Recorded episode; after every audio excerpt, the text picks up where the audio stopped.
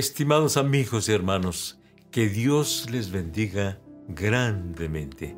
Saludo afectuosamente a todas las madrecitas.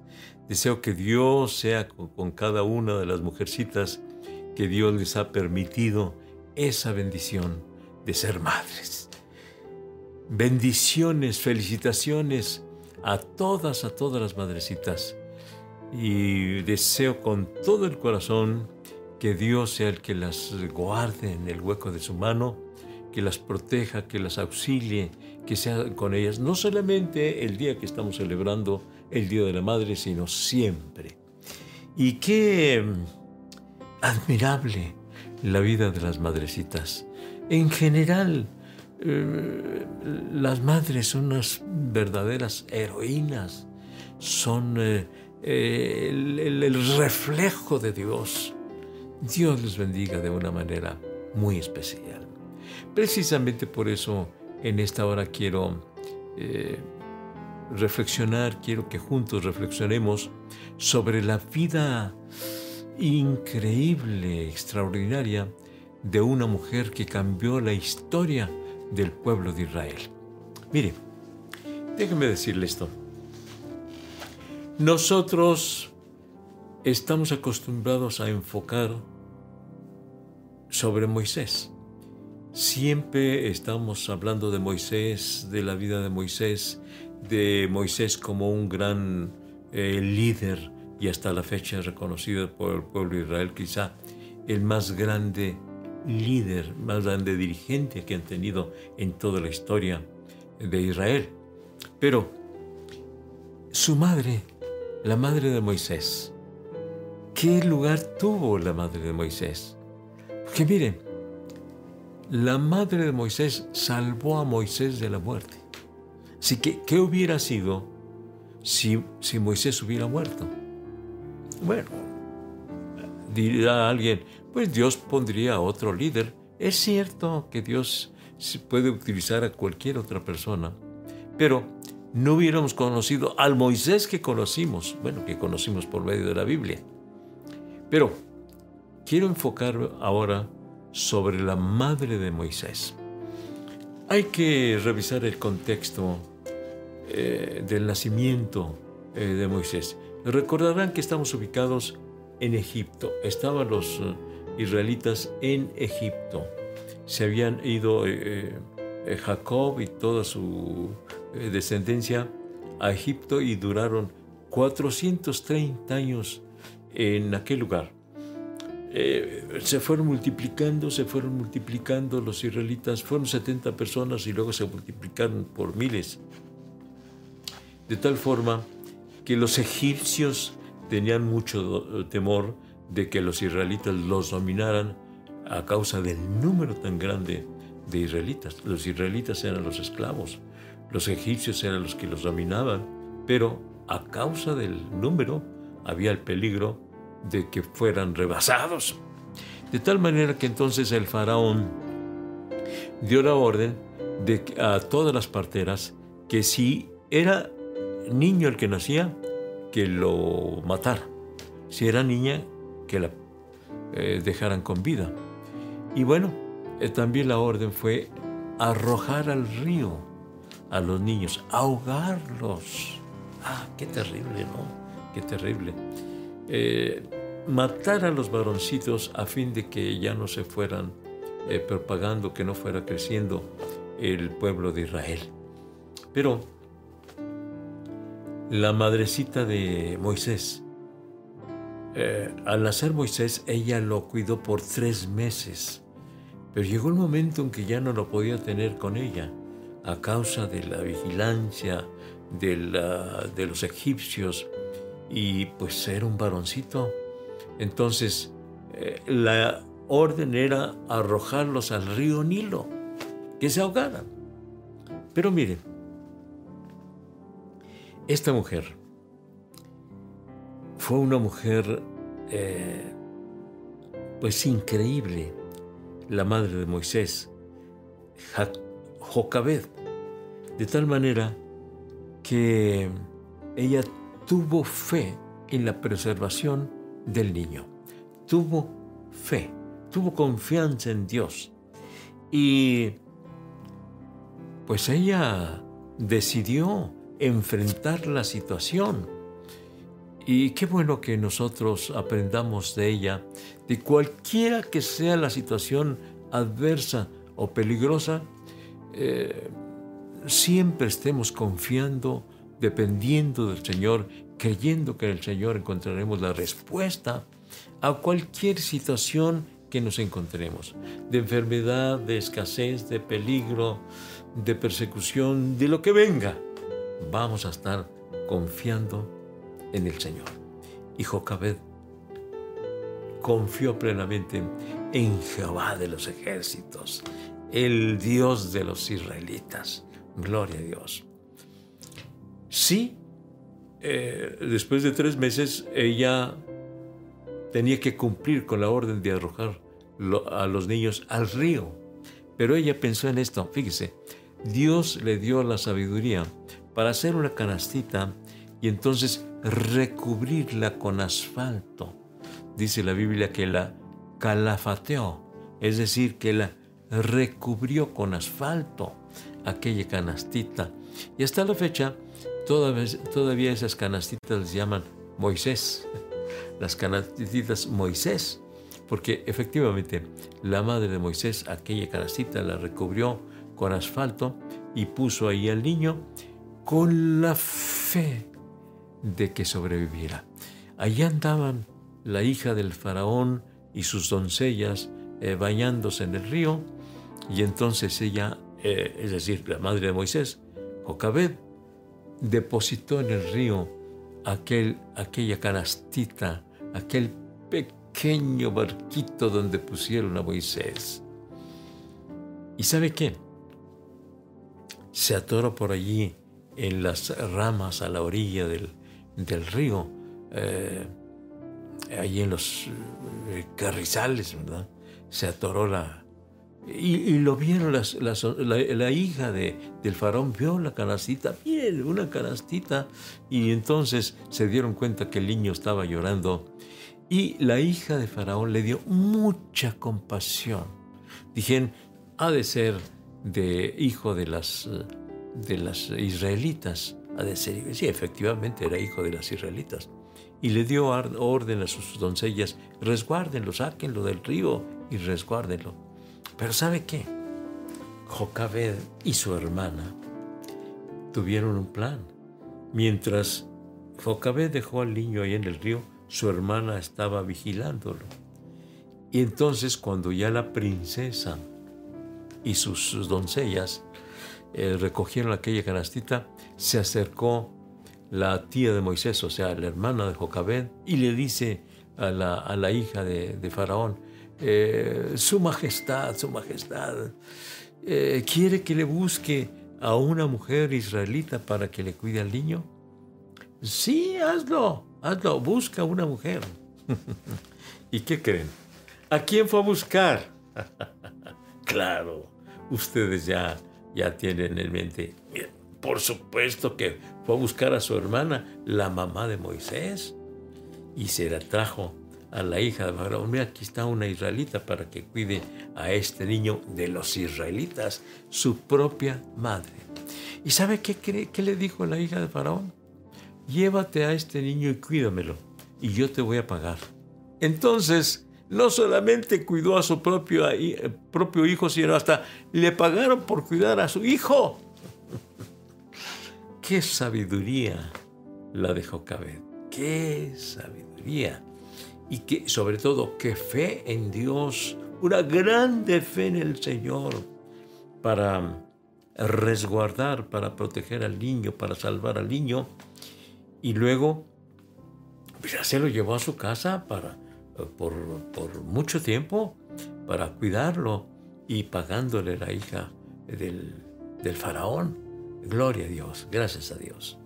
Yo aquí me detengo para decirles, mire, Dios de mil maneras suple nuestras necesidades y conduce nuestra vida y arregla las cosas para bien. Todas las cosas ayudan para bien de los que aman a Dios.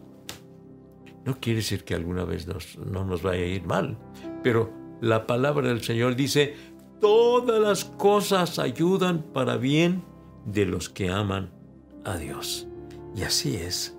Aquí en el capítulo 2 de Éxodo está el relato del nacimiento de Moisés y cómo Dios le dio fe, eh, sabiduría a Jocabed y ella tuvo mucha fe en Dios para resguardar a su hijo, para salvar a su hijo. Y ahí está cuidándolo con mucho, pero con muchísimo amor. Dios también obró en el corazón de la hija de Faraón a fin de que no matara a Moisés, sino que lo resguardara. Hasta pagó para que lo cuidaran. Así que esa es otra cosa muy, pero muy eh, interesante, importante, hermosa, que Dios lleva todas las cosas este, para bien. Eh, seguramente usted tiene muchas historias de cómo Dios ha suplido sus necesidades, lo ha resguardado, lo ha ayudado. Y yo también tengo las mías de cómo Dios ha sido con nosotros y nos protege de todas las situaciones difíciles, adversas. Estoy recordando a nuestro hijo, precisamente Moisés. Moisés. Les cuento lo siguiente. Mi esposa estaba amamantando a Chacha, a Elizabeth, la segunda hija nuestra. Y mientras lo estaba amamantando, nuestro hijo Moisés, muy pequeñito, se acercó con su mamá y le enseñó, traía algo en la boca y le enseñó y le hace ah y le enseña y Elizabeth se dio cuenta que lo que traía en la boca el niño, Moisés, era una tachuela, una tachuela de esas azules, de esas picudas que se usan para poner las hojas de, de, yeso. Y pues se asustó eh, mi esposa y dice, dame eso, dámelo. Y cuando le dice, dámelo, Moisés se lo tragó. Qué terrible, qué terrible. ¿Qué hicimos?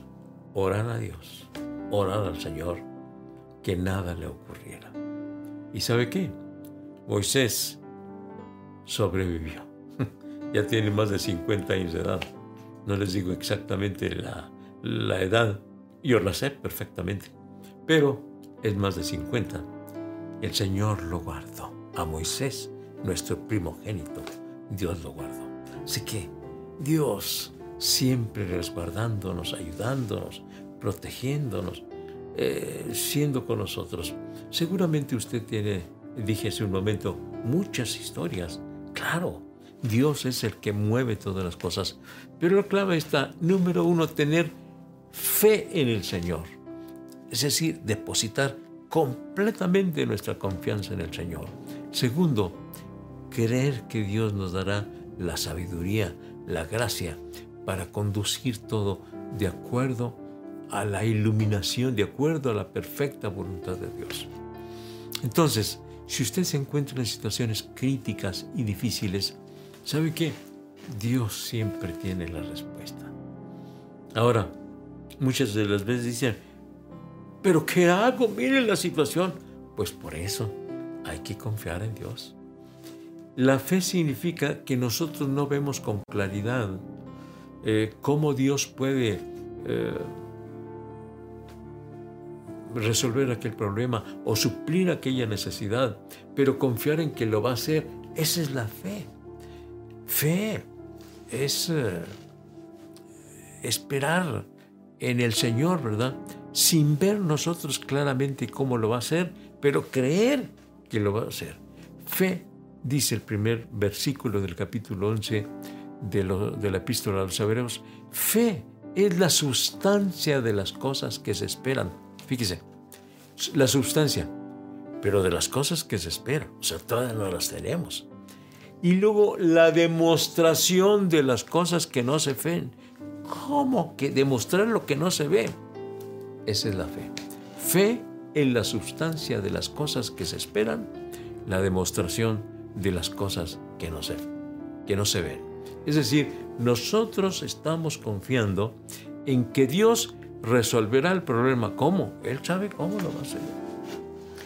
Errores que hemos cometido es decirle a Dios, Señor, mira este problema, pero contéstalo así.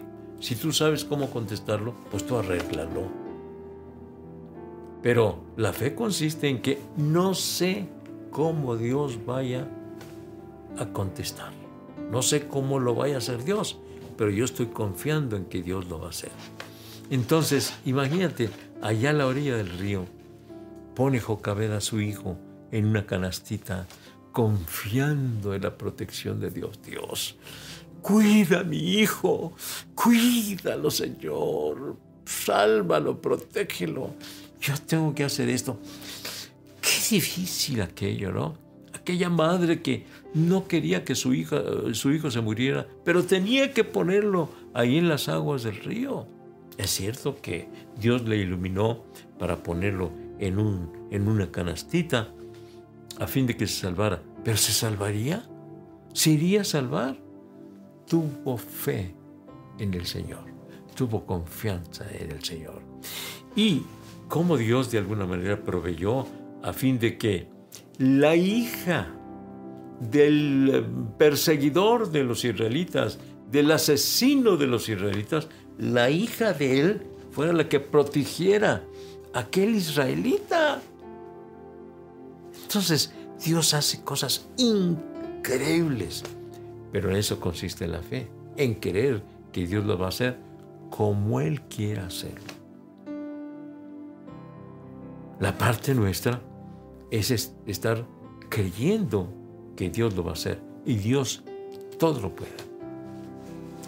¿Cuándo se va a terminar esta, esta epidemia? ¿Cuándo se va a terminar? Solamente Él sabe cuándo, pero nosotros vamos a confiar en que lo va a hacer. Ya eh, se había abierto el templo, este, nos dieron orden que se volviera a cerrar, ya nos dieron otra vez la, la orden de que podemos abrirlo, pero solamente con un aforo de 100, es decir, solamente pueden entrar 100 en cada servicio. ¿Cuándo va a cambiar esto? Solamente el Señor sabe cuándo, pero nosotros vamos a estar confiando, creyendo en que Dios lo hará. Vamos a seguir poniéndonos en las manos gloriosas de nuestro Dios. Y miren, gracias a esta mujer de fe en el Señor y de determinación y también de valentía, porque pues desafiar al faraón al, poner a su hijo en una canastita a vivo, la orden era que los arrojaran al río para que se ahogaran, pero ella lo puso en una canasta para que se salvara y se salvó. gloria a Dios, gloria a Dios. Entonces, eh, esta mujer tuvo, mire, tuvo aliados que no se esperaba que tuviera. ¿Qué aliados? La hija del faraón. ¿Quién iba a pensar que ella salvara a aquella criatura? ¿Quién iba a pensar que pagara porque se cuidara a Moisés? ¿Quién iba a pensar que la misma madre de Moisés iba a cuidar al niño por todo aquel tiempo hasta que finalmente lo entregó a la hija de Faraón y fue reconocido como hijo de la hija de Faraón? Pero, mientras tanto, Dios llevó las cosas de esa manera tan increíble. Por eso, la increíble vida de Jocabed, que salvó al pueblo de Israel, porque de allí vino ese gran líder, Moisés, que sacó al pueblo de Israel de la esclavitud de Egipto y lo condujo hasta la tierra prometida, porque hubo una mujer de fe la madre de él, Jocabed. Así que Dios bendiga a todas las madrecitas que, mire, en primer lugar, están dando vida de su vida al, al, tener nueve meses a una criatura en su vientre. Le están dando vida de su propia vida. Y en el momento de nacer, exponen su vida porque toda madre, toda mujer que da a luz un hijo, está exponiendo su vida. No importa la forma como vayan a ser, es decir, eh, en forma natural o por cesárea, pero está exponiendo su vida. Pero ¿sabe qué? Todas las madrecitas lo hacen con tanto gozo, con tanto amor. Mucho, mucho, mucho amor lo hacen. Y ese momento a mí me, me impacta porque el momento del alumbramiento es de muchísimo dolor y de mucha angustia y, de muchas posibilidades de que fallezca la madre o fallezca la criatura. Eh, pero pasados esos momentos, cuando ya le traen al niño, después de unos minutos que le traen al niño allá a su regazo, sonríe la madre, sonríe la madre. Después de tanta angustia por nueve meses y ese momento eh, crucial del alumbramiento, sonríe con tanto amor, sonríe. Por eso yo no me canso de decir que el amor de una madre es muy parecido al amor de Dios. Es el reflejo del amor de Dios. Es el reflejo del amor de Dios. Dios bendiga a todas las madrecitas. Dios las bendiga. Eh, mis respetos, mi reconocimiento para todas las mujercitas que han tenido sus hijos y que los aman, que los cuidan. Eh, eh, ya mencioné que el momento del alumbramiento, pero después sigue dando vida de su vida al amamantar a sus hijos y aún aquellos que, aquellas que no amamantan a sus hijos, pero lo están alimentando, lo están alimentando, día y noche lo están alimentando los cuidan con tanto cariño, con tanto amor. Parece que no hay cansancio para ir tratando de su hijo, no hay cansancio que las venza. Así que Jocabed fue una mujer de mucha fe, de muchísimo amor. Y luego su fe fue eh, bendecida al salvar a Moisés y que eh, Dios utilizó por la fe de Jocabed, utilizó a la hija del faraón, o sea, su enemigo número uno, el enemigo de Moisés, su hija fue, fue su aliada, su hija. Así que esa es otra cosa tan increíble. Por eso vamos a confiar siempre en el Señor, porque Dios hace cosas increíbles. La parte nuestra es confiar plenamente en el Señor. Y Dios hará el resto. Gracias a Dios. La vida increíble de una mujer, Jocabed, la madre de Moisés, que salvó a esa criatura y por lo mismo salvó al pueblo de Israel. Todos nos enfocamos en Moisés y muy pocas veces en la madre de Moisés, pero hoy que estamos celebrando el Día de la Madre, yo quise eh, recordar a aquella mujer increíble. Que Dios bendiga a todas las madrecitas. En este momento vamos a hacer una oración por todas las madres, que el Señor les siga dando amor, fe, valentía, determinación, fuerza, para cuidar a sus hijos. En un mundo tan difícil que nos ha tocado vivir, se requiere madres llenas de mucha fe, de mucha confianza en el Señor y depositemos a los hijos en las manos del Señor. Jocabé depositó a su hijo en el río Nilo confiando que el Señor se lo cuidara. Nosotros vamos a depositar a nuestros hijos en las manos del Señor, cuidando que el río de maldad, de pecado, de eh, tanta drogadicción y tantos eh, maldad en este mundo, que el Señor los cuide, que el Señor los guarde en el hueco de su mano. Y si el diablo quiere hacerles daño a nuestros hijos, que Dios los cuide. Vamos a orar. Vamos a dar gracias a Dios por las madrecitas y vamos a poner en las manos del Señor a las madrecitas, por supuesto, y también a todos sus hijos. Oremos juntos y demos gracias a Dios. Padre Santo, estamos aquí para agradecerte, Señor, por esos seres tan especiales, las madres.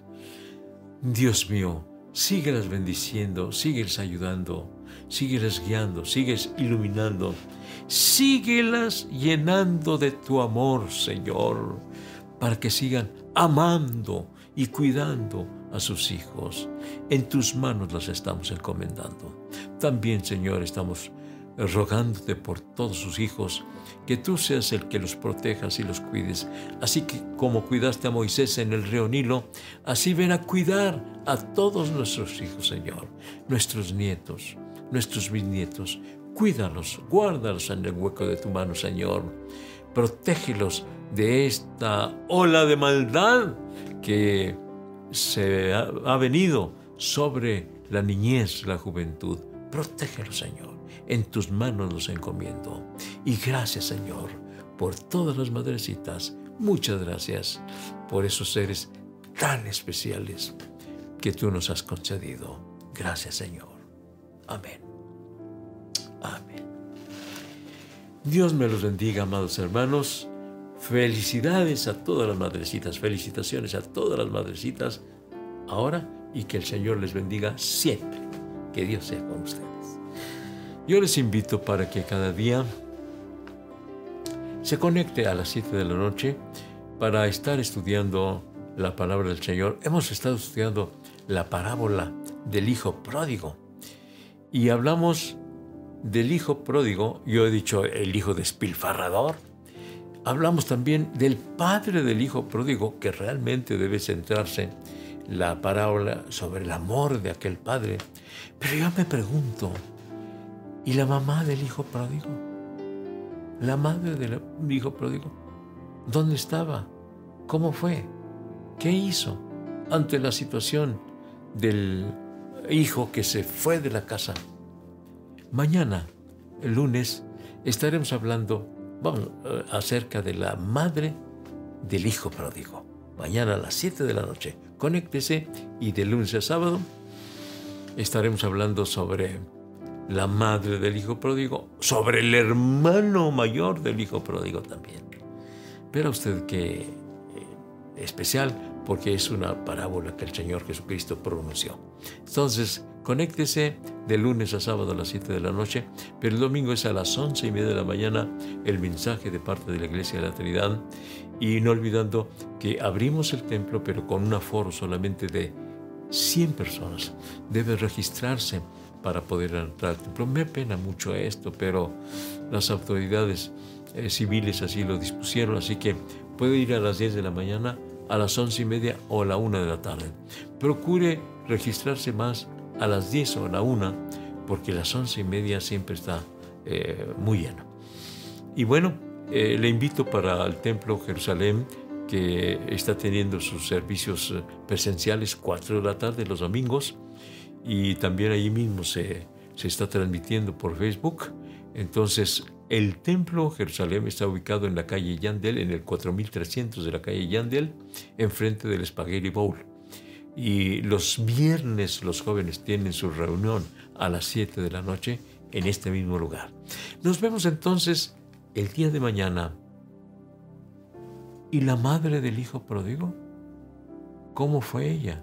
¿Qué podemos pensar acerca de ella? Mañana lo vemos. Dios les bendiga. Hasta mañana.